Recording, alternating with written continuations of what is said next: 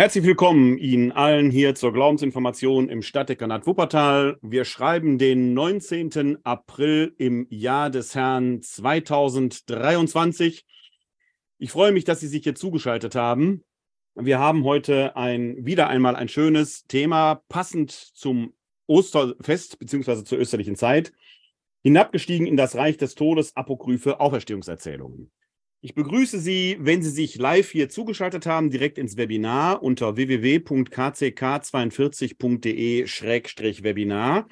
Dann können Sie hier live dabei sein und mitdiskutieren, vorausgesetzt, es ist der 19. April 2023 gegen 19 Uhr. Besonders begrüße ich heute Abend hier im Webinar auch die erwachsenen Firmenbewerber, für die heute hier der Firmenkurs startet.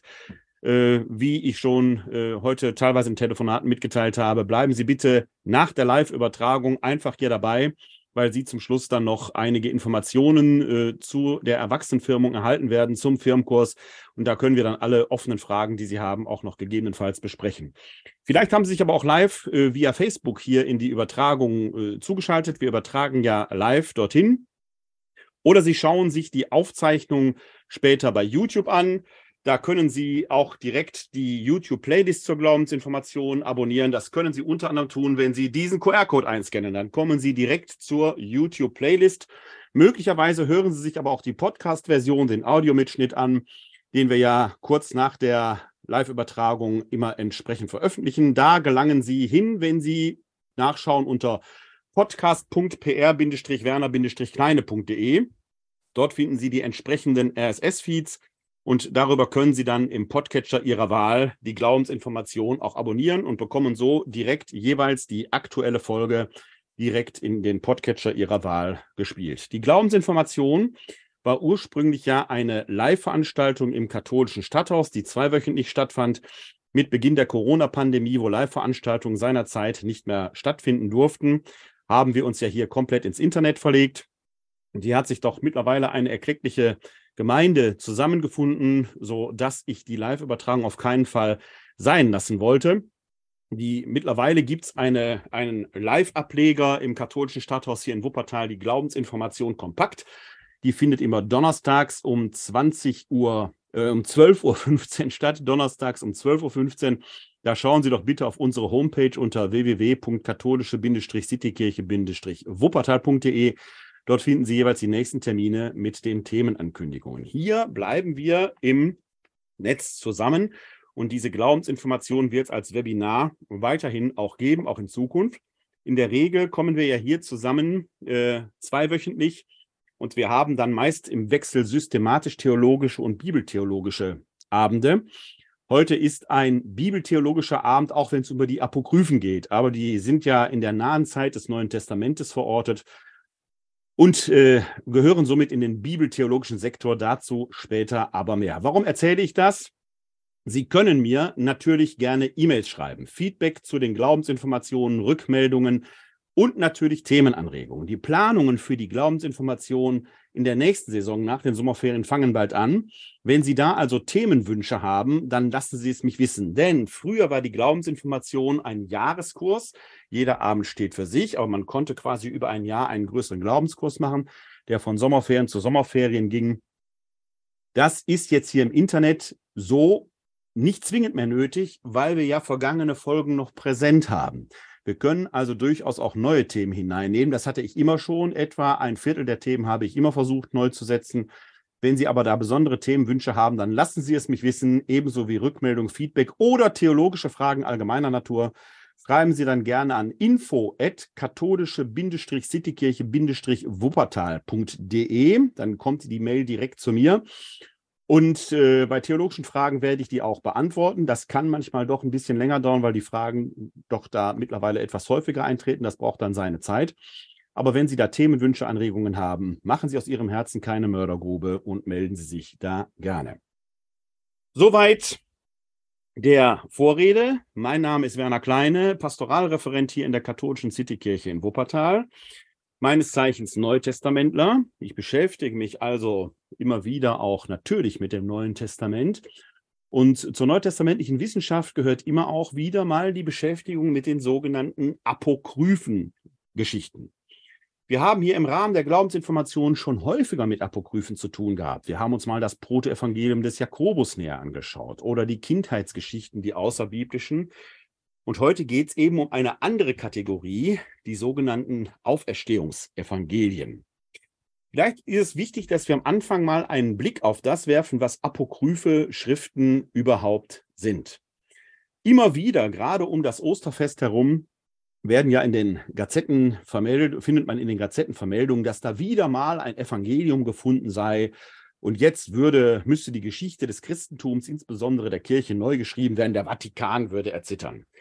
Da kann ich alle, die jetzt meinen, das Unterste würde nach oben gekehrt, beruhigen. So schlimm ist es dann doch nicht.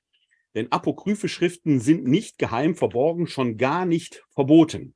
Man kann sie käuflich offiziell erwerben. Sie stehen auf keinem Index. Und das Herz eines Neutestamentlers und sicher auch einer Neutestamentlerin schlägt höher, wenn wir sogenannte Apokryphe, sprich außerbiblische Schriften aus der Frühzeit des Christentums finden. Warum?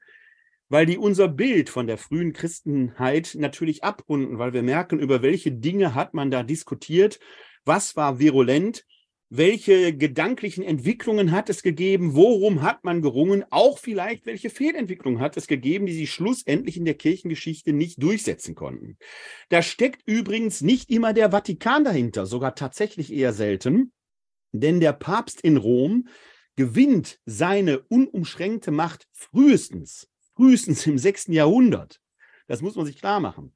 Die aller, aller, allermeisten Apokryphenschriften stammen aus dem zweiten, dritten Jahrhundert hat also eine ganz andere Kategorie, äh, äh, die jetzt nichts damit zu tun hat, dass da irgendwelche Schriften unterdrückt werden sollten. Es geht vielmehr um etwas anderes. Zuerst einmal, wenn Sie zu den apokryphen Schriften greifen wollen, dann würde ich Ihnen immer empfehlen, greifen Sie nicht zu irgendeinem Buch, wo dann draufsteht, die verborgenen, verbotenen Evangelien. Da weiß man, stehen sicherlich auch Texte drin. Aber wenn Sie eine umfänglichere äh, Auflistung apokrypher Texte in einer guten, angemessenen deutschen Übersetzung haben wollen, denn die Originaltexte sind in verschiedenen Sprachen geschrieben, teilweise auf Aramäisch, teilweise auf Syrisch, also so etwas wie in die, ins Richtung Arabische gehend, manchmal auf Griechisch, hin und wieder auf Latein. Dann würde ich Ihnen zu einem Werk fehlen, zu einer Ausgabe. Jetzt muss ich mal kurz aufstehen, weil es ein zweibändiges Werk ist.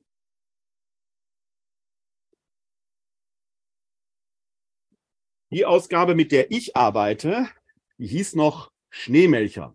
Und da sehen Sie, wenn Sie hier Video haben, dass das zwei Bände sind. Einmal neutestamentliche Apokryphen Band 1 Evangelien und einmal neutestamentliche Apokryphen Band 2 Apostolisches, Apostelakten und Verwandtes. Band 2 kann ich für heute weglegen, weil wir das nicht brauchen, stehen aber auch ganz wunderbare Texte drin. Wir werden heute eher mit Band 1 zu tun haben. Heute heißt diese Ausgabe nicht mehr Schneemelcher. Meine Ausgabe, mit der ich noch arbeite, die ist aus den 90er Jahren. Heute würde, äh, wird sie von jemand anders herausgegeben. Ich meine, dass äh, Christoph Markschies und Jens Schröter äh, die Herausgeber der neuen Ausgabe sind. Ich versuche, die korrekten bibliografischen Angaben später in die Shownotes zu legen. Schauen Sie also später mal nach. Das ist jetzt ein bisschen aus dem Kopf zitiert. Warum gibt es eine neue Ausgabe? Weil man eben immer wieder neue Texte findet.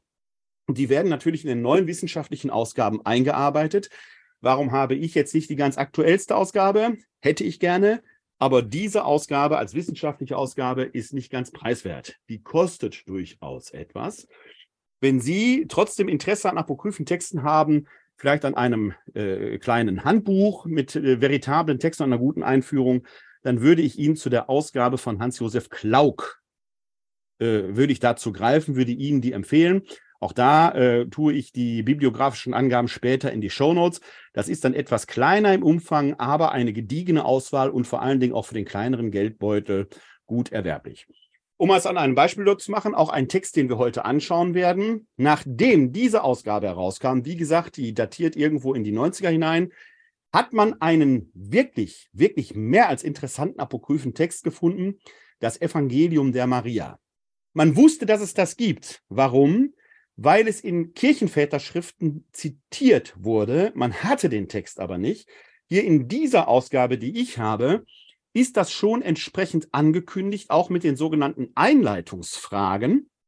Einleitungsfragen heißt, wann, wo, durch wen, wie ist eine solche Schrift entstanden, weil man eben Kirchenväter hatte, die aus einem Evangelium der Maria zitieren, konnte man das ungefähr datieren, wann kommt es hin, aber man hatte den Text nicht. Mittlerweile hat man ihn gefunden. In den neuesten Ausgaben von Schröter und Maxschis sollte das drin sein. Ich selbst habe es noch aus dem Internet gefischt, deswegen habe ich das Evangelium der Maria hier auf einem DIN A4-Blatt. Aber in den neuen Ausgaben ist es drin. Ich habe es nicht nur auf einem DIN A4-Blatt, sondern den Textbestand des Evangeliums der Maria, gemeint ist die Maria von Magdala, umfasst bei mir zwei DIN A4 Seiten. Das ist nicht viel. Das ist alles, was wir haben. Woran liegt das? Weil teilweise die apokryphen Texte auf Papyrus überliefert wurden, der sich im Wüstensand bei Nakamadi oder in Qumran, in der Gegend von Qumran, durchaus erhalten hat, aber teilweise zerfallen ist. Manchmal hat man nur kleinste Fragmente von solchen Texten. Und jetzt kommen wir schon ein wenig auf die Spur, was ist überhaupt ein apokrypher Text und was unterscheidet apokryphe Texte von den sogenannten kanonischen Texten? Als kanonische Texte bezeichnet man Texte, die es dann in den Kanon der Heiligen Schrift, das Alte oder das Neue Testament geschafft haben. Vielleicht zuerst ein Begriff eine Begriffsklärung zum Thema Apokryph. Denn hier müssen wir nochmal genau hinschauen. Wir Katholiken bezeichnen Texte als Apokryph, wenn sie sich zwar mit der Thematik befassen, des frühen Christentums etwa, der Glaubensentwicklung, der Geschichte des Jesus von Nazareth, der frühen Christenheit und so weiter und so weiter, aber nicht im Kanon der Heiligen Schrift in, darin aufgenommen wurden. Nach welchen Kriterien man da vorgegangen ist, werde ich gleich etwas zu sagen. Das bezeichnen wir Katholiken als Apokryph. In der Tradition der Kirchen, die aus der Reformation hervorgegangen sind, sprich also den evangelischen Kirchen, würde man hier von Pseudepigraphien sprechen. Denn in der evangelischen Tradition ist der Begriff Apokryph anders belegt.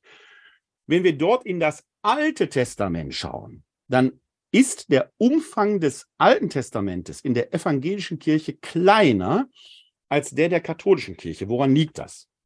Wir haben das Alte Testament ursprünglich in der hebräischen Sprache vorliegen, in der hebräischen Bibel, der sogenannte Tanach. Der Tanach besteht aus den fünf Büchern Mose der Torah, dann den Prophetenschriften, den Neviim und den Chetovim, den Geschichtsschriften. Man hat dann etwa im zweiten Jahrhundert vor Christus, weil es dort viele Juden gab, die nicht mehr Hebräisch verstanden, gerade im hellenistischen Kulturraum, ist man hingegangen und hat in Alexandria diese hebräische Bibel ins Griechische übersetzt.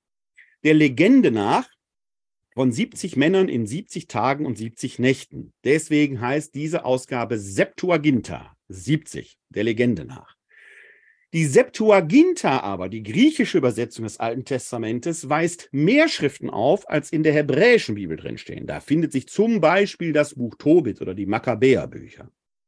Man kann jetzt also quasi hingehen und kann sagen, welchen Bestand nehmen wir denn für unser Altes Testament bei einer deutschen Bibelübersetzung als verbindlich an? Weil wir, wenn wir im Neuen Testament, im griechischen Urtext, Bibelzitate aus dem Alten Testament haben, feststellen, dass die frühen Christen offenkundig mit der Septuaginta gearbeitet haben, finden Sie in katholischen Bibelausgaben den Schriftenumfang der Septuaginta. Weil Martin Luther das Sola Scriptura-Prinzip hatte, allein die Schrift zählt, und er sicher sein wollte, dass es nur um das Wort Gottes geht, hat er sich aber auf den Umfang der hebräischen Bibel appliziert. Das ist etwas weniger. Das heißt, eine evangelische Bibelausgabe ist vom Umfang etwas kleiner als eine katholische Bibelausgabe. Man kann relativ leicht herausfinden, ob man es mit einer katholischen oder einer evangelischen Bibel zu tun hat, indem man im Inhaltsverzeichnis das Buch Tobit sucht. Findet man es, hat man eine katholische Bibelausgabe, fehlt es, hat man eine evangelische Bibelausgabe. Jetzt geht es aber, gibt es aber Bibelausgaben, da steht drauf Heilige Schrift und Apokryphen. Dann greift der unkundige Leser neugierig dazu und sagt, ah, da habe ich eine Bibelausgabe mit den verbotenen Schriften. Wir haben schon gehört, die sind gar nicht verboten, aber das nur am Rande.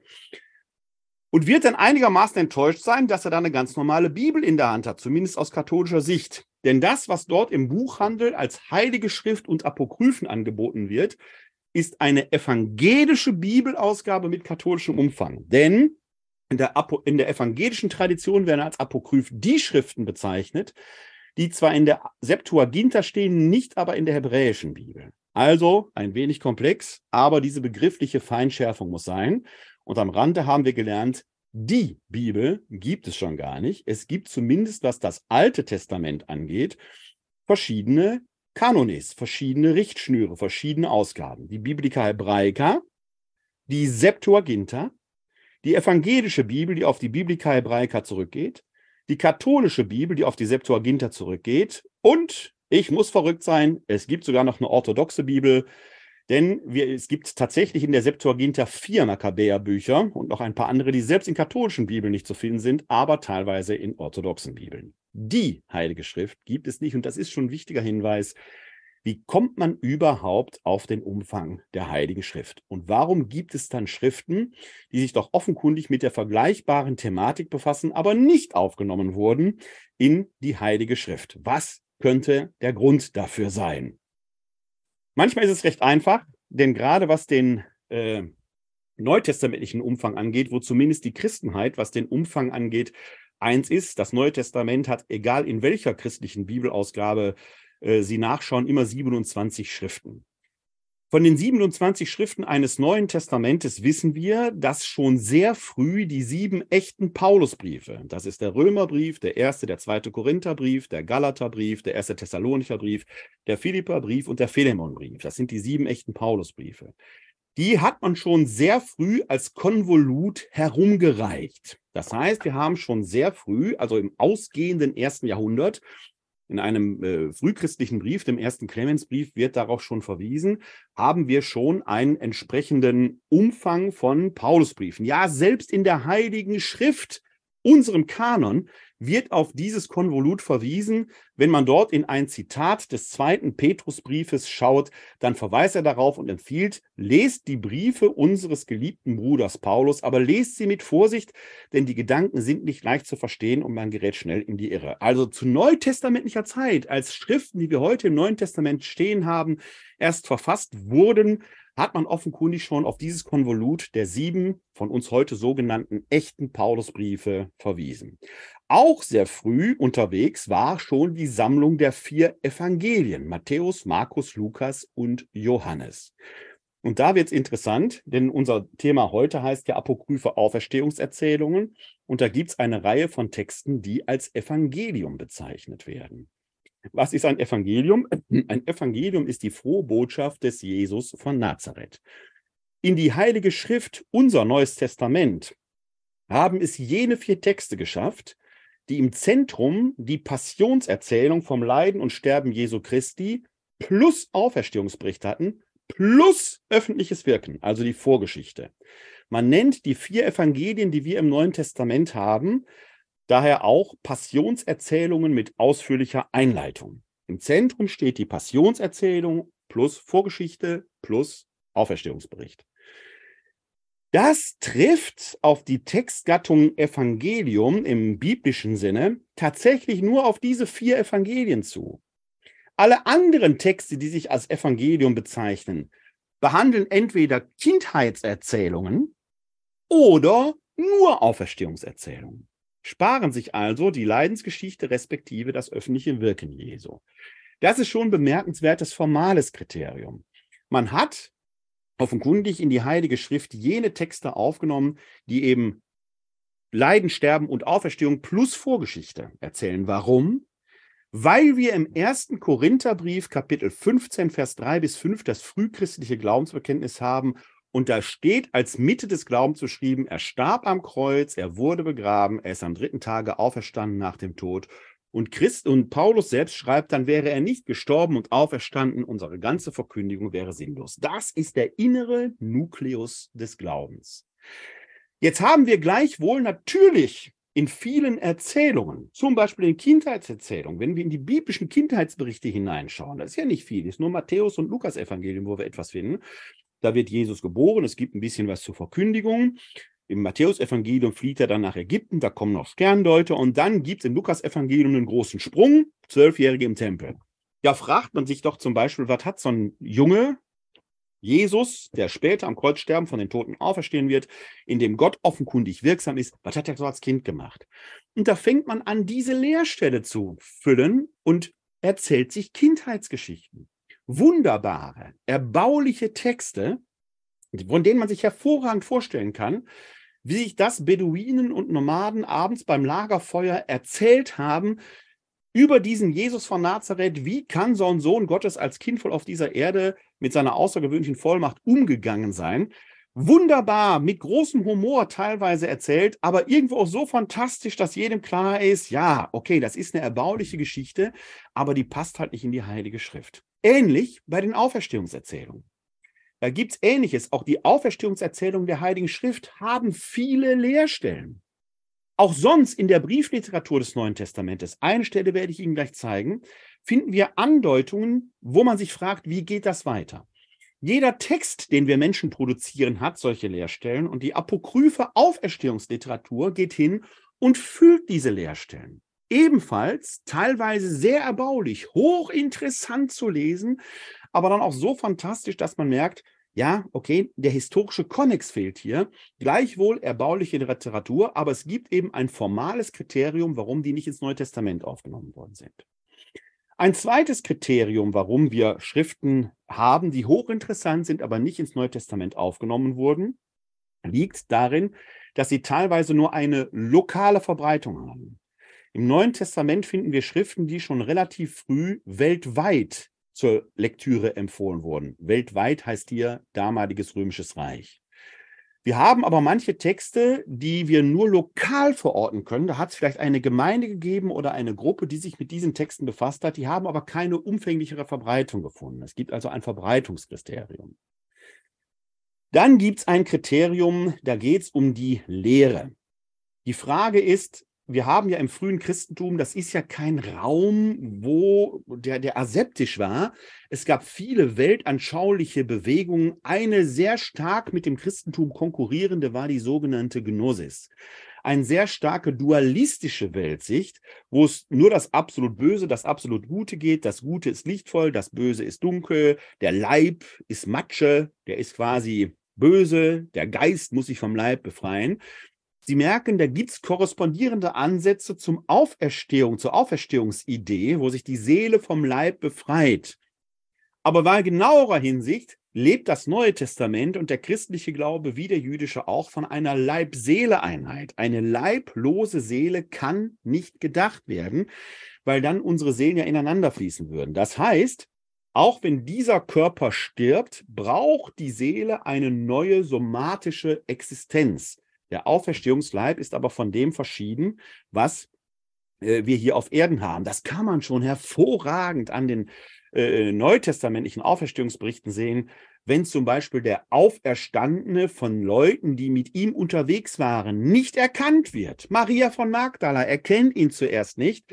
Erst an seiner Stimme erkennt er ihn. Die Emmaus-Jünger erkennen ihn zuerst nicht. Erst am Brotbrechen erkennen sie ihn. Thomas darf seine Hand in seine Wunden legen. Thomas Evangelium, nicht das Thomas Evangelium, das Evangelium vom zweifelnden Thomas, wurde ja letzten Sonntag am Weißen Sonntag verkündet. Und dann sagen viele, der konnte es begreifen, aber wenn man genau hinschaut, hat er nicht angefasst, weil du gesehen hast. Glaubst du, selig sind die nicht sehen und doch glauben. Also hat der Thomas doch nicht hingelangt, denn wie fühlt sich so ein Auferstehungsleib an, der schon Teil der Ewigkeit ist? Man weiß es nicht. So, und da sind aber so viele Fragen mit verbunden. Übrigens auch die Frage, wann äh, äh, sich die Auferstehung nur ereignet hat, da werden wir gleich nochmal drauf kommen, dass man zum Beispiel aus einer gnostischen Sichtweise sagen kann, ja, die Seele hat sich befreit, aber ist jetzt frei von irgendwelchen leiblichen Bindungen. Das ist Dualismus, der nicht mit dem Christentum korrespondiert. Wir finden aber Deutungen aus dem christlichen Sektor, die gnostisch infiltriert sind, faktisch aber aus Sicht des Christentums eine Irrlehre darstellen. Wir haben solche gnostischen Auferstehungsevangelien, auch das berühmte Evangelium der Maria. Meine beiden DIN A4 Seiten, die Sie äh, in den neuesten Ausgaben aber sicherlich auch finden, ist ein gnostisches Evangelium. Es entsprach nicht der Lehre der Einheit von Leib und Seele und auch das ist ein Kriterium, warum es nicht aufgenommen wurde. Das Neue Testament, dann gibt es ein temporales Kriterium. Das Neue Testament umfasst etwa einen Zeitraum von 100 Jahren. Das heißt, die ältesten neutestamentlichen Texte datieren so auf Mitte der 40er Jahre, die jüngeren neutestamentlichen Texte auf 110, 120. Und dann hat man das schon immer mehr gebunden und weitergegeben. Es war noch nie fix und fertig.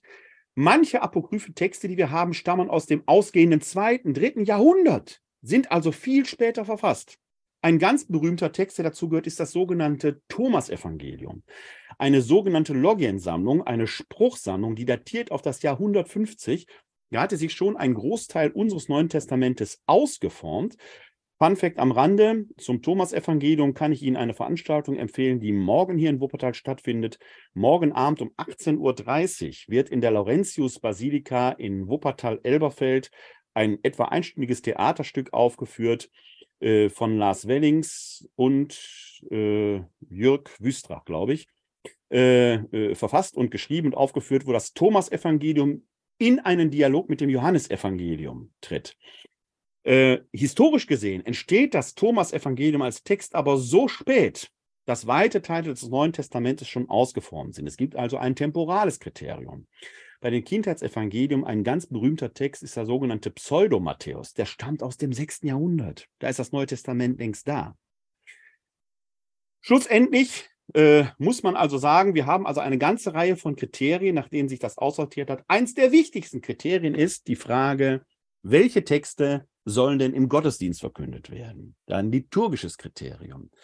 Und da können wir sehr schön aus der Frühzeit der Kirche, in der Frühzeit der Kirche beobachten, wie darum gerungen wird. Bischof A empfiehlt dies, Bischof B empfiehlt dies, Bischof C lehnt das alles ab, sondern empfiehlt dies.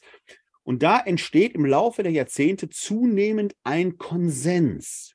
Das ist nichts, wo jemand eindeutig irgendwann mal entschieden hätte, das machen wir, sondern über die Jahrzehnte hinweg entwickelt sich in der frühen Kirche, wir reden über das Römische Reich, in der frühen Kirche zunehmend ein Konsens, der im Jahr 325 auf dem Konzil von Nicea dann mehr oder weniger fixiert wird, dogmatisch konstituiert, übrigens erst auf dem Konzil von Trient im, 17. Jahrh im 16. Jahrhundert. So lang hat das gedauert. Das heißt, wir haben verschiedene Kriterien. Eines der Hauptkriterien ist, welche Texte werden in der Liturgie verkündet. Und diese Texte nennen wir das Wort Gottes. Sie merken also, das ist nicht vom Himmel gefallen, sondern es ist im Laufe der Zeit gewachsen. Andere Texte, die dann redaktionell aus den genannten Gründen keine Aufnahme gefunden haben, hat man aber trotzdem mit Gewinn gelesen. Wir lesen sie heute mit Gewinn. Manche davon sind sogar in der Kirchengeschichte extremst wirkmächtig gewesen.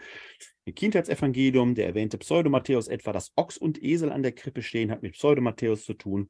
Der das Brote-Evangelium des Jakobus und so weiter und so weiter. Dazu gab es mal eine eigene Folge in der Glaubensinformation, die verlinke ich später. Aber auch in der apokryphen Auferstehungsliteratur finden wir Texte, die für die Frömmigkeit enorm wichtig sind. Auch da schauen wir gleich hin. Diese etwas längere Vorrede musste sein, damit wir das ordentlich einordnen können und so ein wenig gedanklich wegkommen von diesem Thema, der Vatikan hält das alles unter Verschluss. Mit Verlaub, der Papst ist ein mächtiger Mann, aber auch seine Macht ist irdisch begrenzt. Der Vatikan hat da gar nichts entschieden, sondern es waren frühchristliche Bischöfe, eher sogar ostkirchliche Bischöfe, die da ihre Finger im Spiel hatten. Und die haben keine Schriften verboten, die haben eine Sammlung zusammengestellt, die der Lektüre in der Liturgie empfohlen wurde.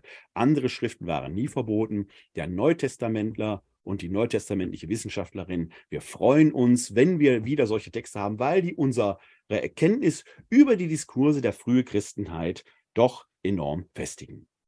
Heute geht es speziell eben um jene Auferstehungserzählungen, also die Evangelien, die sich mit der Zeit befassen, was nach dem Kreuzestod Jesu passierte, speziell in die Auferstehung hinein. Wie gesagt, über die Kindheitsevangelium habe ich eine eigene Folge gemacht. Link finden Sie in den Show Notes.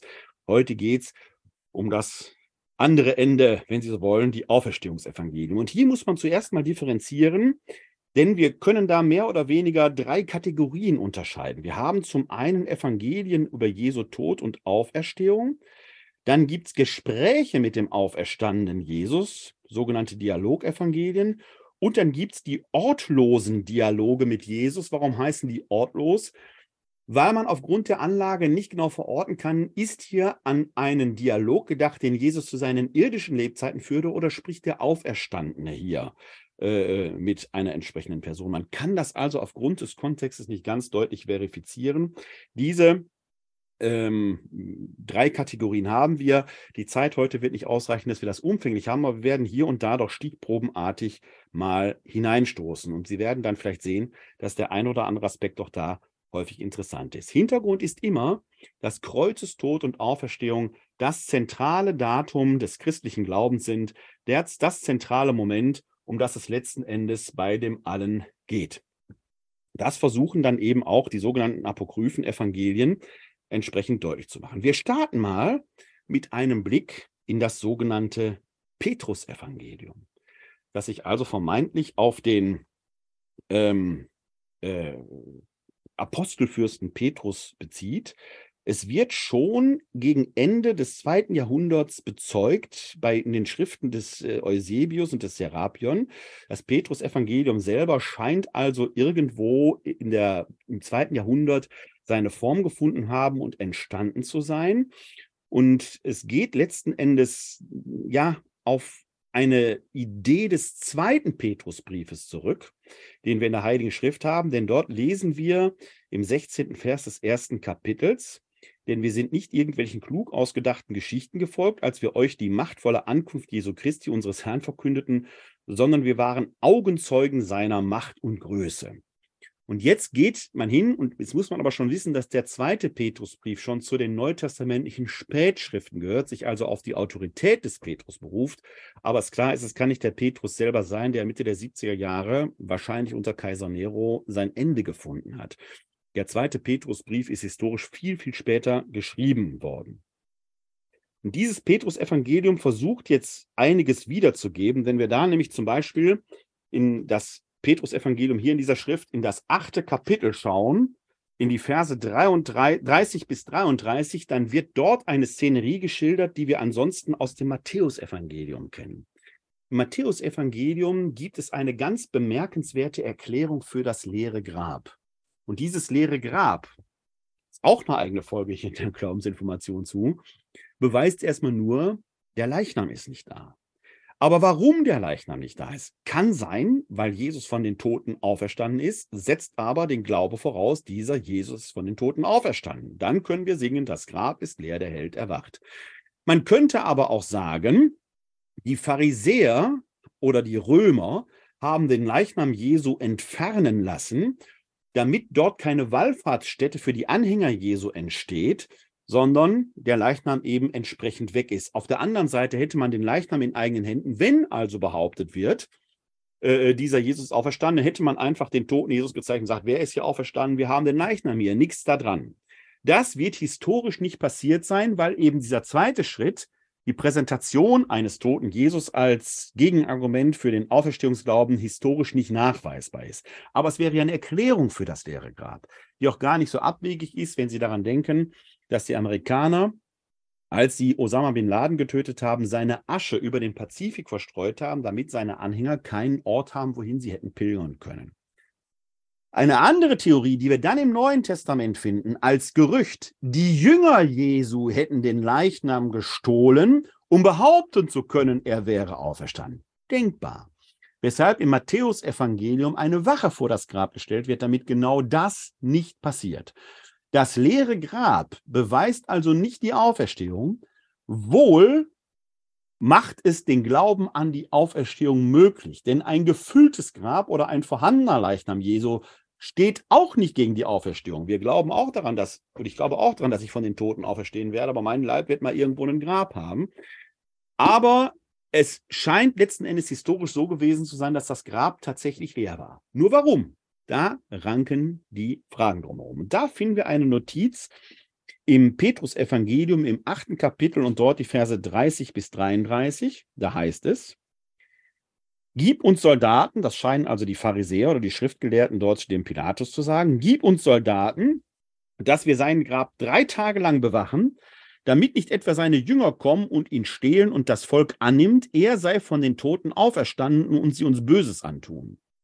Pilatus aber gab ihnen den Centurio Petronius samt Soldaten mit, das Grab zu bewachen.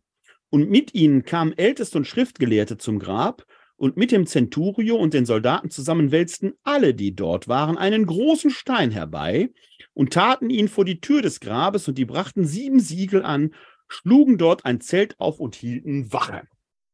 Das Evangelium des Petrus greift also diese Begebenheit aus dem Matthäus-Evangelium auf und überspitzt jetzt. Da steht nicht nur eine Wache davor, nein, vor die Tür, das ja ohnehin mit einem Stein äh, zugemacht war, wird noch ein größerer Stein gewälzt. Man schlägt das Zelt auf. Da wache auch nicht nur zwei, drei Mennekes, sondern da war quasi eine Riesengruppe darüber, dass der Jesus auf keinen Fall, auf welche Weise auch immer, aus diesem Grab heraus spaziert. Man fährt also eine Reihe von Zeugen auf, die so mit dem Christentum erstmal gar nichts zu tun haben und führt sogar einen Namen an, um da die Glaubwürdigkeit zu steigern. Das heißt, man versucht, und dahinter könnte natürlich ein Zweifel stecken, dass der Zweifel an der Auferstehung selbst im christlichen Sektor nicht ganz abwegig war, sieht man ja daran, dass der Paulus im ersten Korintherbrief eine Reihe von Zeugen argumentativ den Korinthern auf, gegenüber auffahren muss, um ihnen die Auferstehung des Gekreuzigten tatsächlich glaubhaft zu machen.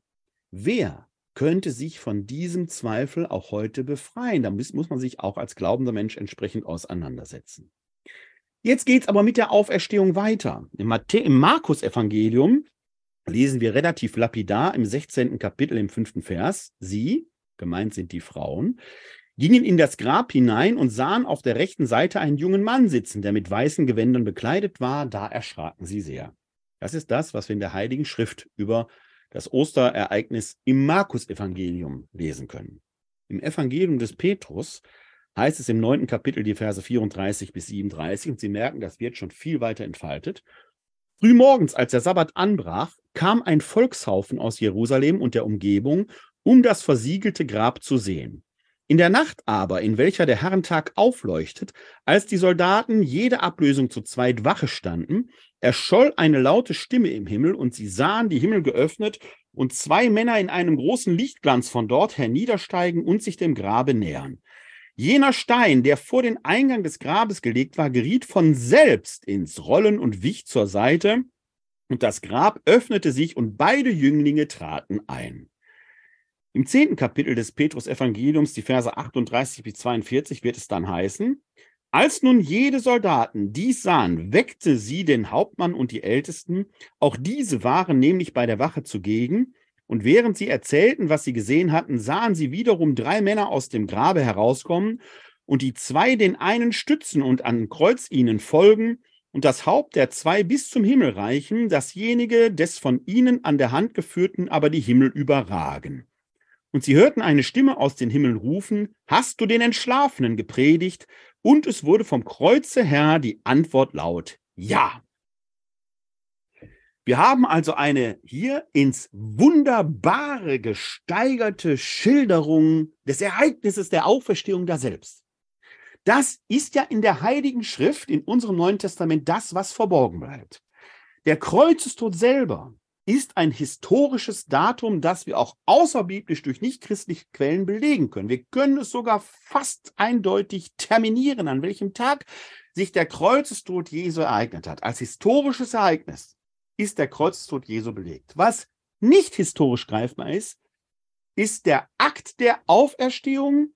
Für Glaubende ist es die Erscheinung des Auferstandenen da selbst, die dann als Glaubensinhalt bekannt, auch vielleicht erkannt werden kann, aber nicht zwingend bewiesen werden kann. Wie gesagt, ein leeres Grab beweist nichts, nur dass es leer ist. Da war mal jemand drin, der ist nicht mehr da. Aber warum? Möglichkeit ist, der ist von den Toten auferstanden, aber es gibt noch andere Möglichkeiten. Wenn er von den Toten auferstanden ist, muss mit dem Leib etwas passiert sein. Die Materie muss sich ja gewandelt haben. Gibt es viele Ideen, wie das hätte passieren können. Hier im Petrus-Evangelium aber passiert etwas Besonderes.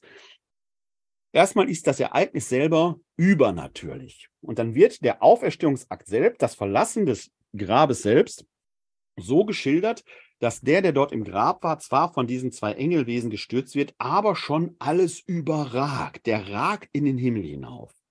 Und an dieser Stelle wird es interessant, und das ist schon ein Hinweis darauf, ja, das Petrus-Evangelium steht unter anderem deshalb nicht im Neuen Testament, weil es von der Gattung Evangelium her eben nur die Auferstehung quasi beschreibt.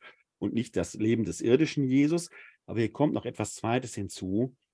Dieser Jesus, von dem hier die Rede ist, der ist schon ganz Gott und der ist eigentlich nur Gott. Die Menschheit Jesu tritt total zurück. Dieser Jesus überragt die Himmel, wenn man so will. Und das nennt man Doketismus. Wir haben in der frühen Christenheit, ausgehend von der Frage, wer ist dieser, der wie ein Gottverlassener am Kreuz stirbt, aber in der Auferstehung von Gott rettet, also gar nicht Gott verlassen ist, dieses frühchristliche Paradox kann wahrscheinlich in ganz vielen Sachen aufgelöst werden, aber in der frühen Christenheit können wir drei Gruppierungen unterscheiden. Die erste Gruppierung ist benannt nach ihrem Hauptvertreter Arius, der Arianismus. Der besagte, dieser Jesus ist nur Mensch gewesen, aber kein Gott. Weil Jesus aber in seinem irdischen Leben das den Willen Gottes so einzigartig erfüllt hat, hat Gott ihn quasi posthum durch die Auferstehung belohnt. Problem ist, wir kämen nur in den Genuss der Auferstehung oder hätten eine Chance, eine Hoffnung darauf, wenn wir mindestens genauso gut wie Jesus wären. Wer könnte das von sich behaupten. Eine Spielart des Arianismus ist der sogenannte Adoptionismus gewesen. Da sagt man, Jesus wurde zu Lebzeiten von Gott als Sohn adoptiert, zum Beispiel bei der Taufe am Jordan durch Johannes. Da hört man auch die Stimme, dies ist mein geliebter Sohn, an ihn habe ich Gefallen gefunden. Das ist Partei 1. Partei 2 ist der sogenannte Doketismus. Der behauptet das genaue Gegenteil. Denn der sagt, dieser Jesus konnte doch ohne Zweifel außergewöhnliche Dinge tun, auf dem Wasser laufen, dem Sturm stillen und sogar Kranke gesund machen. Er vergab Sünden, alles das, was nur Gott kann. Dieser Jesus ist also nur Gott, kein Mensch gewesen. Wenn er Gott ist, kann er aber auch nicht am Kreuz sterben. Da wird quasi eine gigantische Halluzination durchgezogen Gott tut nur so, als wenn er Mensch wäre. Und weil Gott nicht sterben kann, er steht er aber auch nicht von den Toten auf. Was bringt das für Sie und mich? Relativ wenig, weil wenn er nicht gestorben ist, gibt es auch keine Auferstehung von den Toten. Zumindest nicht in Jesus Christus. Der Name Doketismus leitet sich vom griechischen Verb dokein ab, das heißt scheinen. Es schien so, als sei er ein Mensch. Aber letzten Endes eigentlich nur eine gigantische Halluzination. Die dritte Partei waren, war der Homoousianismus. Homoousios heißt wesensgleich. Der kommt zustande und der setzt sich dann auch durch historisch. Im Jahr 325 auf dem Konzil von Nicäa wird der Homoousianismus definiert. Jesus ist wahrer Mensch und wahrer Gott, weil nur dann, wenn sich der ganze Gott im Menschen selbst mit dem menschlichen Schicksal identifiziert, dann wird der Erlösungsgedanke deutlich, weil Gott Mensch wird und sich uns zeigt, wie unser Schicksal ist, haben auch wir die Hoffnung auf die Auferstehung. Dann hat Jesus aber auch richtig gelitten, er ist wirklich gestorben, dann aber von Gott gerettet worden. Das Petrus-Evangelium ist in seiner Tendenz doketistisch. Es negiert ein wenig die Leiblichkeit Jesu, ein wenig ist gut, sondern hier ist das Handeln Gottes in dieser Welt so überragend deutlich, etwas, was man ja als Denkweise verstehen kann, was aber in der schlussendlichen Konsequenz für Sie und mich, für uns Normalsterbliche, die Frage aufwirft, wenn der nicht wirklich echt tot war und wenn das alles nur gigantisch überragende Ereignisse sind, haben wir dann überhaupt eine Chance auf die Auferstehung, außer dass wir darüber staunen können. Hinzu kommt, und das ist allerdings eine interessante Beobachtung jetzt hier im Petrus-Evangelium, dass das Kreuz schon eine besondere Bedeutung annimmt. Das Kreuz war in der frühen Christenheit ein Marterwerkzeug, ein Zeichen der Gottverfluchtheit, so dass Paulus im ersten Korintherbrief noch sagt, das Kreuz ist den Juden ein Ärgernis, den Heiden eine Torheit, uns aber Zeichen der Hoffnung und der Gewissheit auf Erlösung. Das Kreuz war ein umstrittenes Symbol.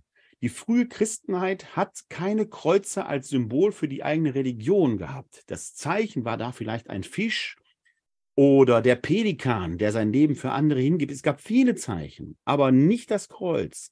Dass das Kreuz zu einem christlichen Symbol wird, wird man erst im vierten Jahrhundert annehmen können, wo keine Kreuzigungen mehr stattfanden in dem Sinne. Ist ja klar, wenn man in einer Zeit lebt, in der die Kreuzigung eine reguläre Todesstrafe ist, die man überall sehen kann, die Grausamkeit überall sehen kann, dann wird das Kreuz nicht zu einem religiösen Symbol.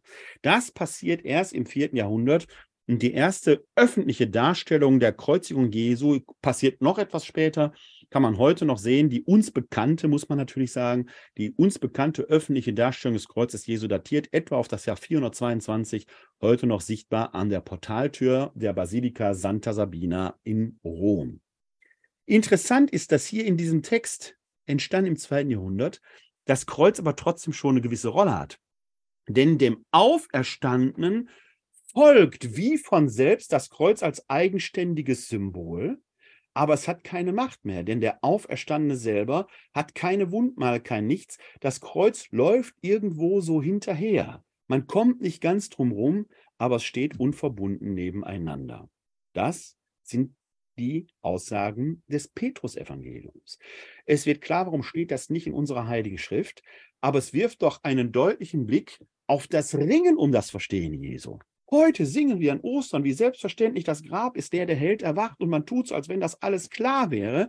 Wir leben, wir gucken hier in eine Zeit hinein, um das Verstehen gerungen hat. Das Verstehen von Kreuzestod und Auferstehung Jesu, dieses Paradox. Und was sagt das über Jesus aus? Wer ist dieser Jesus?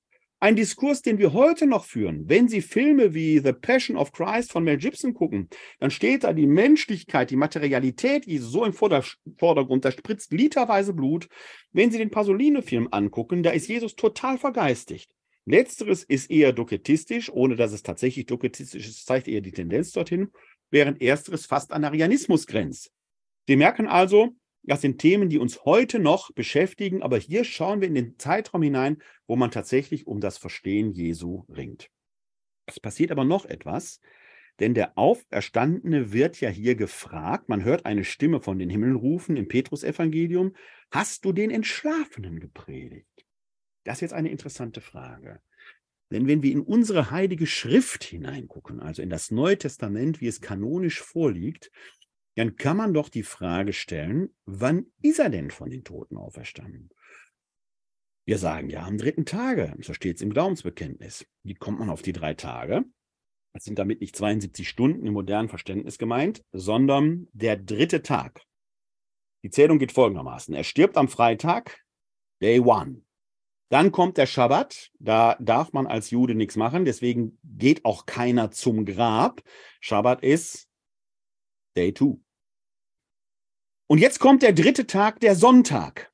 Und da erscheint der Auferstandene den Sein. Wobei darüber gestritten wird, wem zuerst.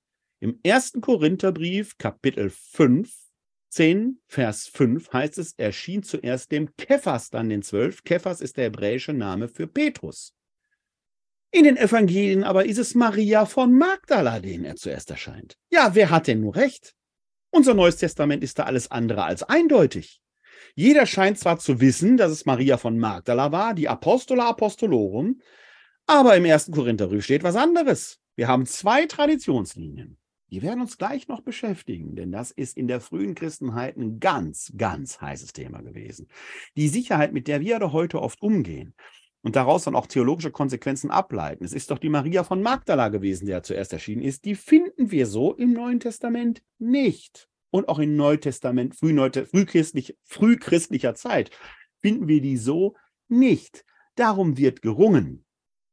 Spoiler, historisch wird die Maria von Magdala aus meiner Sicht die erste Auferstehungszeugin gewesen sein. Aber das ist alles andere als Common Sense in der frühen Christenheit. Es gibt nämlich diese zweite Linie, die mit dem Petrus als Auferstehungszeuge zusammenhängt.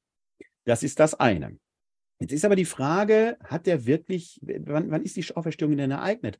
Denn nach paulinischer Lesart, im zweiten Korintherbrief, können Sie das nachlesen, im Kapitel 5, die ersten fünf Verse, da kommt er zu dem Schluss, da sagt er so etwas wie, wie wenn unser irdisches Zelt abgebrochen wird, dann erhalten wir ein nicht von Menschenhand gemachtes ewiges Haus im Himmel. Für Paulus scheint also eher diese Theorie zu gelten, zumindest im zweiten Korintherbrief, dass sich die Auferstehung im Moment des Todes ereignet. Und das gilt irgendwie auch für Jesus. Der sagt doch im Lukas-Evangelium zum mitgekreuzigten Schächer, heute noch wirst du mit mir im Paradies sein. Und das scheint in der frühen Christenheit gar eigentlich unzweifelhaft gewesen zu sein. Die Auferstehung ereignet sich im Moment des Todes, die Offenbarung, die Erscheinung des Auferstandenen aber erst am Sonntagmorgen. Stellt sich also die Frage, was hat der Auferstandene am Schabbat gemacht? Was hat er da gemacht? In unserer römisch-katholischen Tradition ist das der Tag der Grabesruhe.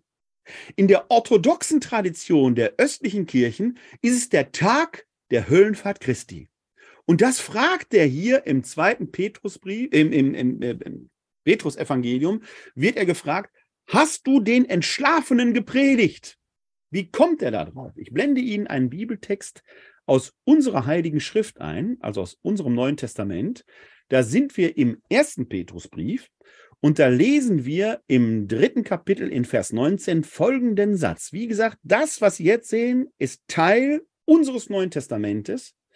Da finden wir den Satz, in ihm ist er auch zu den Geistern gegangen, die im Gefängnis waren, und hat ihnen gepredigt. Die Geister sind die Schattenwesen, also die, die im Schattenreich sind, im Sheol, also sind die Toten, die Seelen der Verstorbenen. Die sitzen da im Gefängnis, da kommt man normalerweise nicht raus. Und ihnen hat er gepredigt. Darauf rekurriert hier der Autor des Petrus-Evangeliums. Das aber nimmt dann eine Schrift auf, die wir in den sogenannten Pilatus-Akten respektive dem sogenannten Nikodemus-Evangelium finden. Das ist eine, eigentlich eine zusammengehörige Schrift, mal Pilatus-Akten, mal Nikodemus-Evangelium bezeichnet. Pilatus ist klar, die äh, übrigens äh, suggerieren diese Pilatus-Akten, dass es dort Akten gab. Historisch wird es tatsächlich Akten des Prozesses Jesu gegeben haben. Wir hören da von Tacitus, einem römischen Historiker von, aber auch von frühchristlichen äh, Kirchenvätern, Justin etwa, der auf die Akten des Pilatus hinweist. Wir haben die heute nicht mehr. Hier ist mit den Pilatus-Akten tatsächlich eher eine Fantasieschrift, hätte ich beinahe gesagt, eine, eine fiktionale Schrift gemeint, die das nachbildet. Für uns aber interessanter ist hier das sogenannte Nikodemus-Evangelium, das sich offenkundig auf jeden Pharisäer Nikodemus beruft, von dem im Johannesevangelium die Rede ist, dem Jesus durchaus zugetan war und mit dem er ein sogenanntes Nachgespräch im dritten Kapitel des Johannesevangeliums geführt hat. Das Nikodemus-Evangelium wird eben bei besagtem Justin schon erwähnt. Man lässt also, kann also eine Entstehungszeit um 150 vermuten, also auch in der Mitte des zweiten Jahrhunderts. Da ist das Neue Testament zwar noch nicht fixiert, aber weitestgehend doch schon äh, im Konsens so überliefert. Und im Nikodemus-Evangelium finden wir dann eben eine bemerkenswerte Schilderung. Und die möchte ich Ihnen vortragen. Wie gesagt, Sie hören jetzt einen Text aus dem Nikodemus-Evangelium. Und da ist es je nachdem, welcher Zählung man unterliegt, rein im Nikodemus-Evangelium wäre es das äh, Kapitel römisch 1. Mit den Pilatus-Akten zusammen wäre es das Kapitel römisch 17. Und äh, jetzt muss ich mal gucken, dass ich auch die richtige Stelle habe. Sehen Sie, wir springen doch etwas vor, weil das sonst zu viel Text ist. Wir sind im Nikodemus-Evangelium im Kapitel römisch 5. Ich überspringe den Rest, weil sonst geht zu viel Zeit verloren. Da wird jetzt Folgendes geschildert. Der Auferstandene steigt in die Unterwelt hinab. Und da trägt sich jetzt, laut Nikodemus Evangelium, Folgendes zu. Während Satan und Hades so miteinander sprachen, ertönte wie Donner eine gewaltige Stimme, Öffnet ihr Herrscher eure Tore, geht auf ewige Pforten, einziehen wird der König der Herrlichkeit.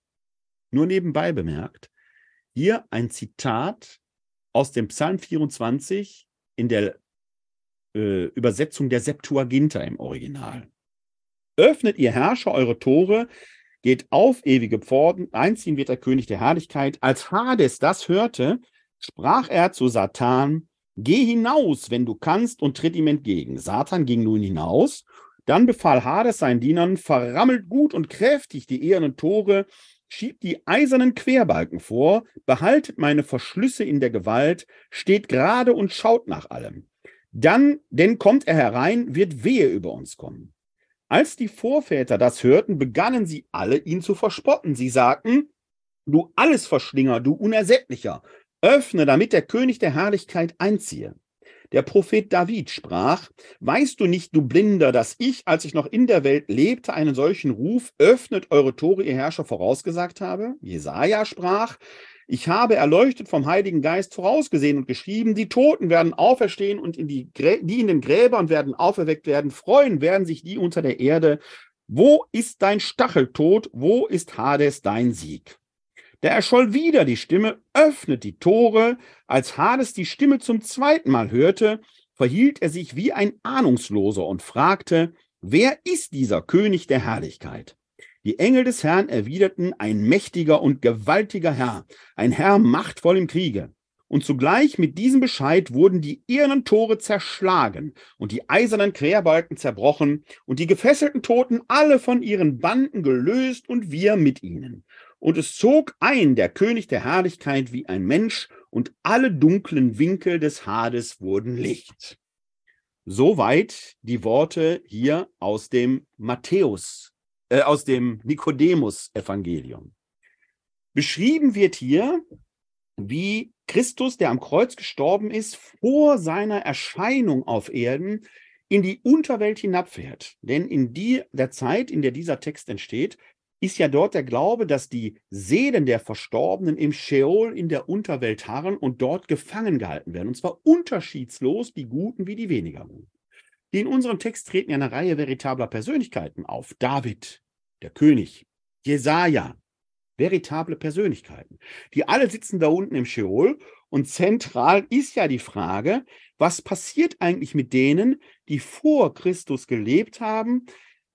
Sind die jetzt verloren, weil der jetzt erst von den Toten aufersteht? Sind die verloren? Nein, der Auferstandene holt die aus der Unterwelt heraus.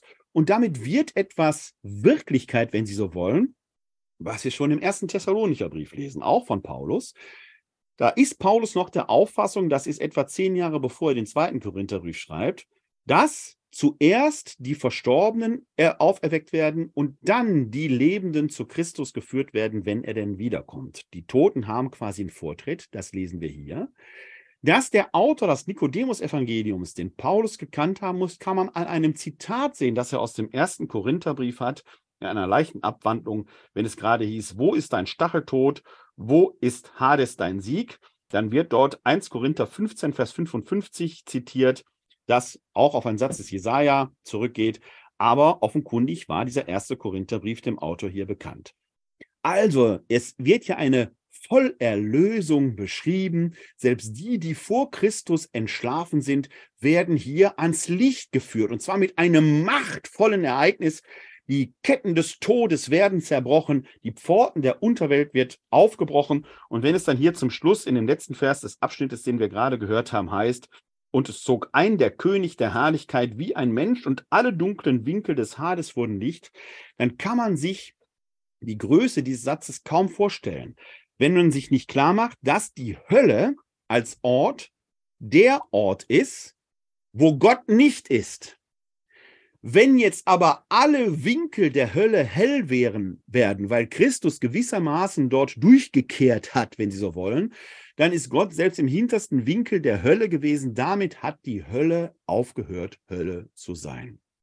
Dieses Bild des die Ketten des Todes zerbrechenden, die Pforten der Unterwelt aufstoßenden Christus, ist vor allen Dingen in der Ostkirche, in den orthodoxen Kirchen so wirkmächtig geworden, dass es dort eine ganze Reihe von Ikonen, von Auferstehungsikonen gibt, die genau das zeigt. Auch in der lateinischen Kirche, der wir ja unter anderem angehören, findet man solche Bilder. Und ein solches Bild möchte ich Ihnen mal einblenden. Da muss ich mein iPad kurz miteinander verbinden. Das werden Sie aber jetzt gleich sehen. Da finden Sie nämlich hier ein solches Bild, das genau das in Szene setzt. Sie sehen hier noch den Hades, der noch eine, einen äh, Block, wenn Sie so wollen, äh, so einen Riegel in der Hand hat, der völlig zerbrochen ist. Der Auferstandene trägt schon die Siegerfahne, er trägt die Wundmale am Leib. Hier tauchen noch so ein paar Dämonen, die erschreckt um die Ecke gucken auf. Und dann greift er quasi hier in die Dunkelheit der Hölle hinein und führt einen nackten Mann und eine nackte Frau heraus. Manchmal haben die sogar noch einen Apfel in der Hand, Adam und Eva die ersten Menschen. Jesus holt also alle aus dieser Unterwelt heraus. Niemand bleibt in der Unterwelt zurück. Der Sieg des Auferstandenen ist vollständig und nachdem er die Unterwelt befreit hat, am Schabbat, kann er sich jetzt auch den irdischen zeigen. Das ist die Idee des Nikodemus-Evangeliums und wie Sie an diesem Bild sehen, das ich gerade gezeigt habe, übrigens ein äußerst wirkmächtiges Bild, das in der Tradition der Kirche immer wieder Eingang gefunden hat. Also, die apokryphe Schrift ist nicht nur nicht verboten, sie ist sogar äußerst wirkmächtig gewesen, bis in die Liedkultur hinein. Er zerbrach der Höllenpfort, singen wir heute noch in manchen Osterliedern. Nichts Verbotenes, nichts, was auf dem Index steht, nichts, wo der Vatikan erschüttert wird, die Hölle schon. Wir machen einen Schritt in eine weitere Kategorie der sogenannten Auferstehungserzählungen hinein. Da geht es um die Gespräche mit dem auferstandenen Jesus. Das ist eine eigene Gattung. Streng genommen keine Evangelienliteratur mehr, die Ereignisse Jesu beschreibt. Manchmal werden die aber trotzdem Evangelium genannt. Eine klassische Weise der Gespräche mit dem Auferstandenen oder wo Logien Jesu überliefert werden, ist übrigens das schon erwähnte Thomas-Evangelium, diese sogenannte Logiensammlung. Bei Logiensammlungen ist das so, dass sie keinen erzählerischen Zusammenhang haben, sondern es werden Einzelsprüche überliefert. Wir haben auch im Neuen Testament solche Spruchsammlungen Jesu, oder zumindest sehen wir, dass sie überliefert wurden. In Paulusbriefen liest man manchmal, hierzu habe ich ein Wort des Herrn. Also offenkundig würden solche Jesus-Worte mündlich weitergegeben und der Paulus kannte einige. Klammer auf, manchmal sagt er auch, hierzu habe ich kein Wort des Herrn, deshalb sage ich euch. Und dann folgert er aus dem, was er weiß, quasi eine neue Idee. Die Vollmacht haben wir also, da wo Jesus nichts gesagt hat, müssen wir selber den richtigen Weg finden. Auch in den Evangelien finden wir immer wieder Komplexe, wo Jesus-Worte überliefert werden. Einer der berühmtesten ist wahrscheinlich die Bergpredigt im Matthäusevangelium, wo eine ganze Reihe von Jesus-Worten aneinandergereiht sind. Ja, man geht zum Beispiel in der synoptischen Tradition auch davon aus, dass zumindest Matthäus und Lukas Zugriff auf eine solche Spruchquelle hatten, die wir die Logienquelle Q nennen. Hin und wieder wurde in der Diskussion diese Logienquelle Q, die liegt uns nirgendwo schriftlich vor. Man kann sie aus dem Lukas- und dem Matthäusevangelium heraus konstruieren. Solche Versuche sind immer gemacht worden. Man kann das daran sehen, dass das Sätze sind, die sich nicht im Markus-Evangelium finden, die wir aber bei Lukas und Matthäus finden. Klammer auf. Ein berühmter Text, der wahrscheinlich in die Loginquelle Q hineingehört, ist dieses Vaterunser. Finden wir nur bei Matthäus und bei Lukas, nicht aber im Markus-Evangelium. Man hat es verschiedentlich mit dem Thomas-Evangelium versucht zu identifizieren, das haut aber nicht ganz hin weil das Thomas-Evangelium einfach viel zu spät entsteht, etwa im Jahr 150. Schon in der Logienquelle Q, die wir in den synoptischen Evangelien aufgehoben finden, bei Lukas und bei Matthäus, kann man sich die Frage stellen, okay, das sind Sätze, die Jesus in den Mund gelegt, respektive ihm zugeschrieben werden. Aber sind das wirklich Sätze, die Jesus gesagt hat? Also die sogenannte Ipsissima Vox, die ureigenste Stimme Jesu, ist ein eigener Forschungszweig in der neutestamentlichen Wissenschaft, und da ist es ganz, ganz schwer zu sagen, ist das wirklich ein Satz, den Jesus so gesagt hat? Oft sind es Sätze, die Jesus so gesagt haben könnte. Und es geht eigentlich nicht darum, hat er es so und nicht anders gesagt. Weshalb solche Diskussionen von Franz Alt und anderen, ja, der hat aber Aramäisch gesprochen, wir haben es nur auf Griechisch, ist alles Bullshit. Man muss es wirklich sagen, Bullshit. Erstmal ist Jesus nicht doof gewesen und ein intellektueller Simpel, der nur Aramäisch konnte der wird auch Latein gesprochen haben. Wie hätte der sonst mit Pilatus im Prozess reden sollen? Der wird wahrscheinlich Griechisch gekonnt haben, wenn der als Handwerker unterwegs war. Die allgemeine Verkehrssprache war damals Griechisch. Und der muss Hebräisch gekonnt haben. Wie hätte er sonst in der Synagoge von Kapharnaum aus der Tora vorlesen sollen, darüber predigen sollen? Also man kann davon ausgehen, dass der mindestens vier Sprachen sprach. Und in welcher er jetzt das Vaterunser im Zusammenhang der sogenannten Bergpredigt gehabt hat, wo vielleicht nicht nur Juden da waren, galiläisch, sondern auch römische Soldaten oder andere Händler, die irgendwie durchs Land reisen. Vielleicht hat das direkt auf Griechisch gesagt, wir wissen es nicht. Dir dieser Frage kann man nicht viel sagen. Und es bringt nichts daraus, Argumentationen abzuleiten. Fakt ist, dass das Thomas-Evangelium in einem syrischen Kontext entstanden ist und im Jahr 150 etwa zu verorten ist. Da liegen also zwischen dem Jesus-Ereignis und dem Aufschreiben schlappe 120 Jahre. Das ist so, als wenn ich heute im Jahr 2023 sagen würde, so um das Jahr 1900 herum hat Kaiser Wilhelm diese oder jene Aussage getätigt. Wir waren alle nicht dabei. Heute haben wir Tonbandaufnahmen. Damals ging es nur von Mund zu Ohr und Mund zu Ohr. So eine Art stille Post.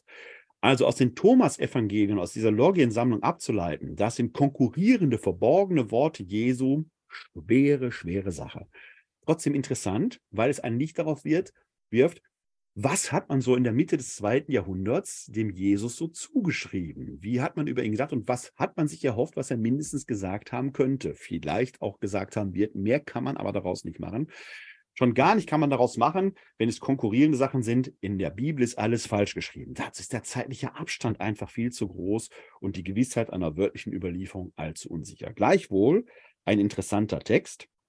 Und in einem Logian aus dem äh, Thomas-Evangelium finden wir dann eine Aussage, die ähm, darauf schließen lässt, dass es eine gewisse Konkurrenz zum Petrus gab. Und jetzt versuche ich mal dieses äh, äh, Logion aus dem Thomas-Evangelium zu finden. Jetzt muss ich mal ganz kurz hier blättern. Ich habe mir da leider keinen Zettel hineingelegt.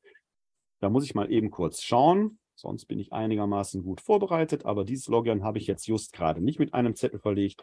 Deshalb muss ich ein bisschen drumherum reden. Im Logion 114 des Thomas-Evangeliums finden wir folgenden Satz, und es ist just das letzte Logion im Thomas-Evangelium.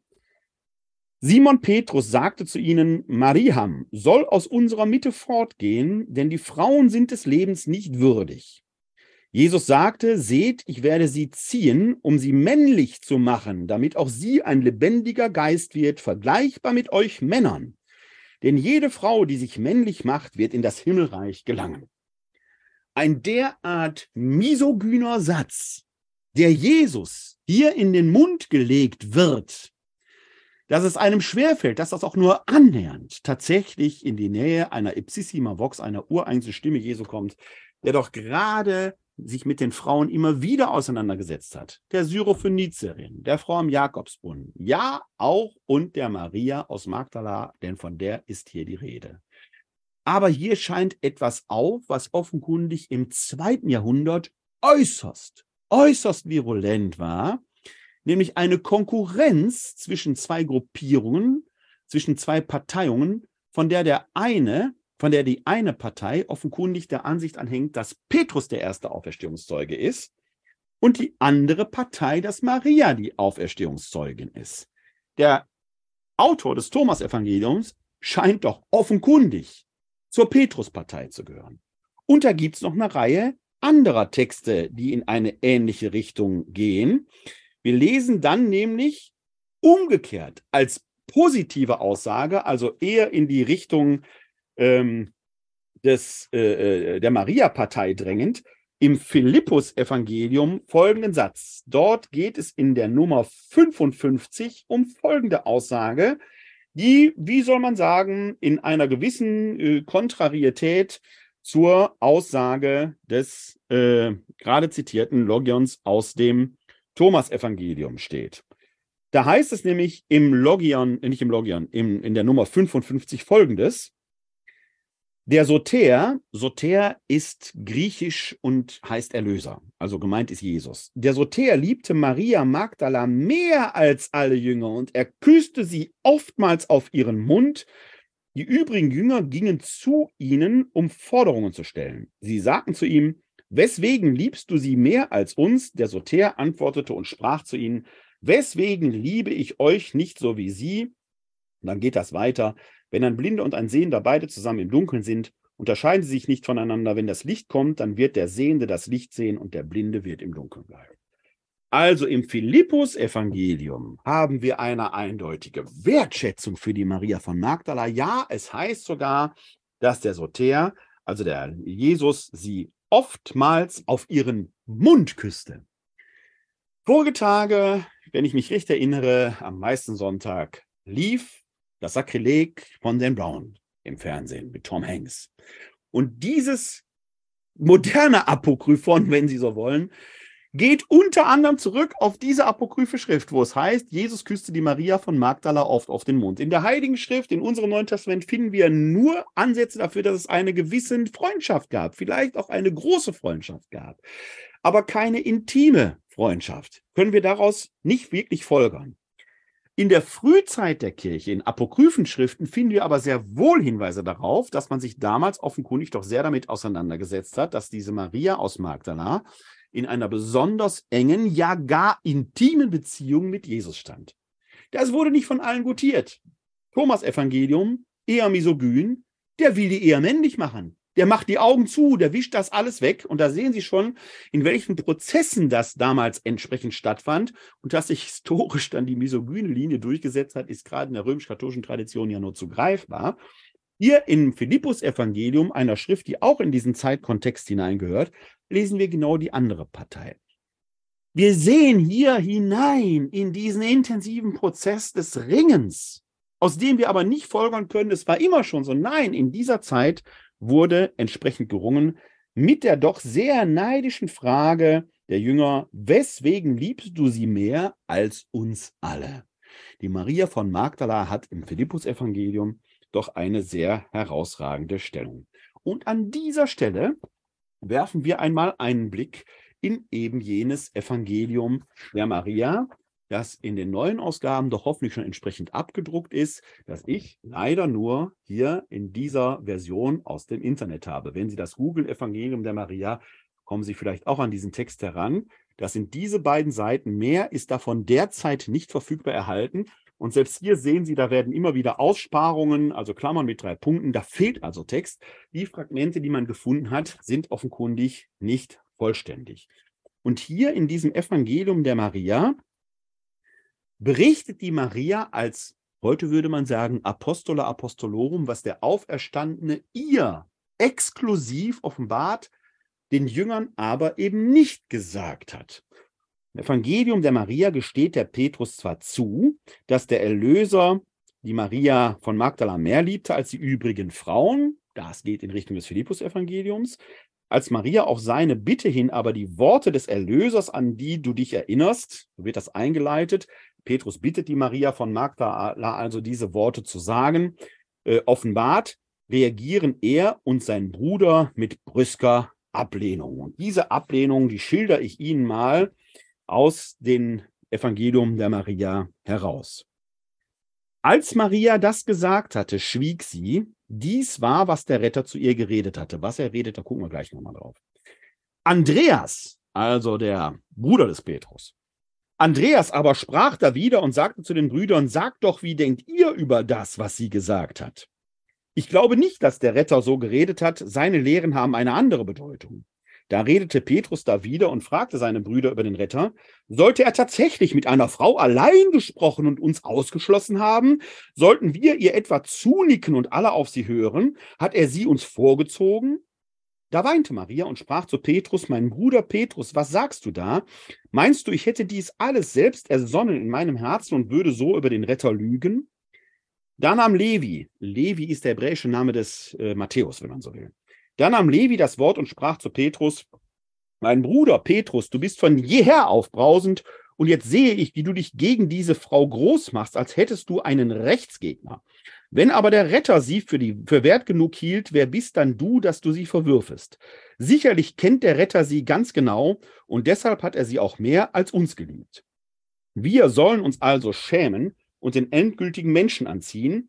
Wir sollen werden, wie er uns angewiesen hat und das Evangelium predigen, ohne dass wir eine Weisung oder ein Gesetz geben, es sei denn das, in dem uns der Retter unterwiesen hat. Als Levi, der sonst auch Matthäus genannt wird, das gesagt hatte, rüsteten sie sich auszurufen und zu predigen. In diesem Textansatz am Schluss des Evangeliums der Maria, Klammer auf aus Magdala, Klammer zu, sehen wir quasi diesen frühchristlichen Konflikt auf den Punkt gebracht. Auf der einen Seite die Fürsprecher der Maria von Magdala, hier vertreten durch Levi, auf der anderen Seite die Gegner vertreten durch Andreas und Petrus, die das nicht auf sich sitzen lassen können, dass ausgerechnet eine Frau Sonderwissen hat. Zum Schluss wird der Kompromiss gesagt, lasst diesen Streit, geht aus und predigt etwa. Egal ob Mann oder Frau, es geht um Verkündigung. Was für eine Weisung in dieser Gegenwart. Egal ob du geweiht oder ungeweiht bist, egal ob du Mann oder Frau bist, verkündigt in der Welt das Evangelium. Das ist das, was der Welt heute fehlt. Man möchte die Worte des Levi hier aus dem Evangelium der Maria allen zurufen. Und das ist vielleicht besonders schön, dass heute der Firmenkurs anfängt, denn das ist der Auftrag, der mit der Firmung verbunden ist, wenn wir die Hände aufgelegt bekamen, die Zusage sei besiegelt mit der Gabe Gottes, dem Heiligen Geist, und damit der Auftrag verbunden ist, das Evangelium Jesu Christi in Wort und Tat mit den Mitteln, die man nun halt hat, in die Welt zu tragen. Aber was hat der Auferstandene denn der Maria so ohne weiteres offenbart? Ich will nur einen kurzen Absatz vorlesen. Ich sprach sie, Ich sah den Herrn im Traum und sprach zu ihnen, Herr, ich sah dich heute in einem Traum. Er gab Antwort und sprach zu mir, Segen über dich, da du nicht strauchelst bei meinem Anblick, denn wie euer Herz ist, wird auch eure Kraft sein. Ich sprach zu ihm, Herr, sieht ein Mensch im Traum, den er sieht, durch die Seele oder durch den Geist? Der Retter gab zur Antwort und sprach, er sieht weder durch die Seele noch durch den Geist, sondern durch die Mitte und von beidem sieht der Traum durch den Sinn. Und das Verlangen, dann kommt ein großer, eine große Auslastung im Text, das ist fragmentarisch, und dann geht das irgendwann weiter, wird, der Zusammenhang wird unterbrochen. Äh, die Seele antwortete und sprach, ich habe dich durchaus gesehen, aber du hast mich nicht gesehen, du hast mich nicht erkannt, obwohl du ein Kleid warst, hast du mich nicht erkannt. Als sie dies gesagt hatte, jubelten sie in Freude und gingen davon. Darauf kam sie zur dritten Gewalt. Man nennt sie Unwissenheit. Diese wollte die Seele ausrufen, wohin gehst du? Du bist in der Tat gefangen, in der Sünde ergriffen, richte also nicht. Aber die Seele sprach, warum richtest du mich, wo ich dich nicht richten sollte, und so weiter und so weiter. Die Seele macht also eine Reise offenkundig leiblos. Und das ist wieder ein Punkt, warum es dieses Evangelium hier auf keinen Fall in den neutestamentlichen Korpus geschafft haben sollte. Er ist erstens viel zu spät geschrieben. Er ist gnostisch. Eine leiblose Seele, die die reine Schau der Wahrheit hat. Das ist das, was der Maria von Magdala ja anvertraut ist. Es ist also ein Text, der aus einem gnostischen Zusammenhang stammt, der in diesem Fall der Maria von Magdala die Ehre gibt, der für uns einen unschätzbaren Einblick in diese frühchristliche Auseinandersetzung um die Rolle der Maria von Magdala oder eben des Petrus gibt, wo man merkt, diese konkurrierenden Gruppen ringen darum, wer ist denn die erste Auferstehungszeugin? Historisch hat sich die Misogynie der katholischen, nicht nur der katholischen, sondern der Kirchen quasi durchgesetzt. Irgendwann sind Frauen eben keine Verkünderinnen mehr, sondern wird das an das Amt des Priesters oder des Bischofs gebunden in unserer heiligen Schrift, aber taucht gerade in der Auferstehungstradition der Evangelien die Maria von Magdala als Protagonistin dann doch aber eben wieder auf. Also die Maria hat hier offenkundig Sonderoffenbarungen, aber diese Rede vom Seelenaufstieg trägt doch da eindeutig gnostische Züge. Das ist jetzt mal ein Blick in die Welt des ähm, der apokryphen Auferstehungsevangelien, den ich Ihnen heute mitgeben wollte. Sie sehen, dass wir hier es mit Texten zu tun haben, die teilweise eine enorme Wirkungsgeschichte haben, die kirchengeschichtlich von enormer Bedeutung sind, die zeigen, in welcher Tradition, in welchem Ringen in der frühen Christenheit man da unterwegs war, die aber auch zeigen, dass manche Texte an der Stelle entstehen, wo die kanonisch gewordenen Texte Leerstellen haben oder Assoziationen hervorrufen, wo man einfach weitergesponnen hat. Das ist ein legitimes Verfahren. Auch heute noch haben wir solche Texte und gehen wir damit um. Wenn wir etwa Jesus-Geschichten erzählen, äh, zum Beispiel Jesus-Gleichnisse ausschmücken. Beispiel ist immer das Gleichnis vom, verlorenen Schaf, wo eigentlich der Hirte das Problem hat, weil der gepennt hat und ein Schaf ihm abhandengekommen ist, wo wir aber nur allzu gerne dem Schaf eine Schuld zuweisen und dann sagen, das Schaf muss sich bekehren. Nein, das Schaf hat nichts falsch gemacht. Das Schaf hat gemacht, was Schafe machen. Fressen, laufen, fressen, laufen. Der Hirte hat gepennt. Deswegen kriegt er Panik. Und deswegen ist Gott hinter jeder armen Seele her, die vielleicht den Kontakt zu ihm zu verlieren droht. Welch wunderbare Botschaft. Eine Geschichte, die wir weitererzählen können, denn heute wäre vielleicht der gute Hirte in unseren Städten kein taugliches Bild mehr, wo die Menschen gar nicht mehr wissen, wie Schafe überhaupt riechen. Aber es könnte vielleicht das verlorene Kind sein. So begab es sich gestern hier in der Nähe zu Wuppertal, wo ich in meinem Homeoffice sitze. Ein kleiner Junge riss aus dem Krankenhaus aus, weil er es nicht aufgehalten hat.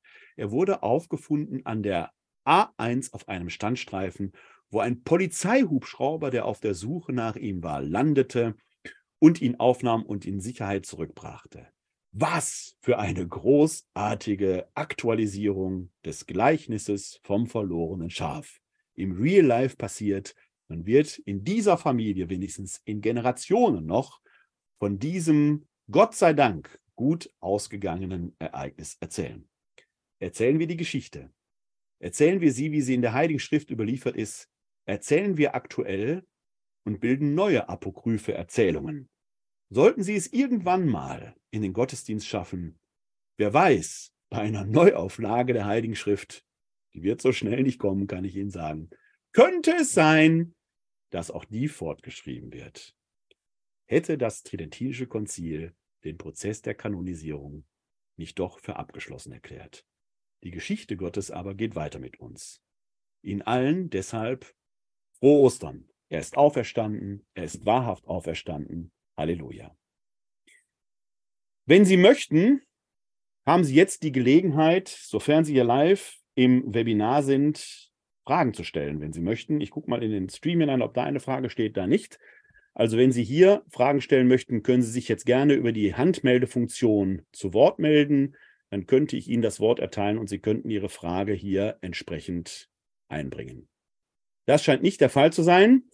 Dann äh, frohe Ostern habe ich Ihnen schon gewünscht. Die nächste Glaubensinformation wird jetzt, weil ich demnächst ein paar Tage frei habe, erst in vier Wochen stattfinden. Dann auch nicht am Mittwoch, dem 17., sondern schon am Dienstag, dem 16. Mai. Um 19 Uhr dann live wieder hier. Dann wird es, dann sind wir schon kurz vor Pfingsten, um den Heiligen Geist gehen. Dann lautet das Thema nämlich Lebendigmacher und Anstifter Gott, der Heilige Geist und die Kirche. Dann sind Sie herzlich wieder willkommen. Die Firmenbewerber, die hier im Webinar sind, bitte ich jetzt gleich noch hier drin zu bleiben. Ich schalte sie gleich äh, hoch, dass wir uns dann auch sehen können. Aber vorher beenden wir hier äh, diese Veranstaltung und äh, den Livestream gleich. Ich wünsche Ihnen allen da draußen, wie gesagt, eine frohe und gesegnete Osterzeit. Bleiben oder werden Sie gesund und helfen Sie anderen, gesund zu bleiben oder zu werden. Ihnen allen da draußen wünsche ich ein herzliches Glück auf.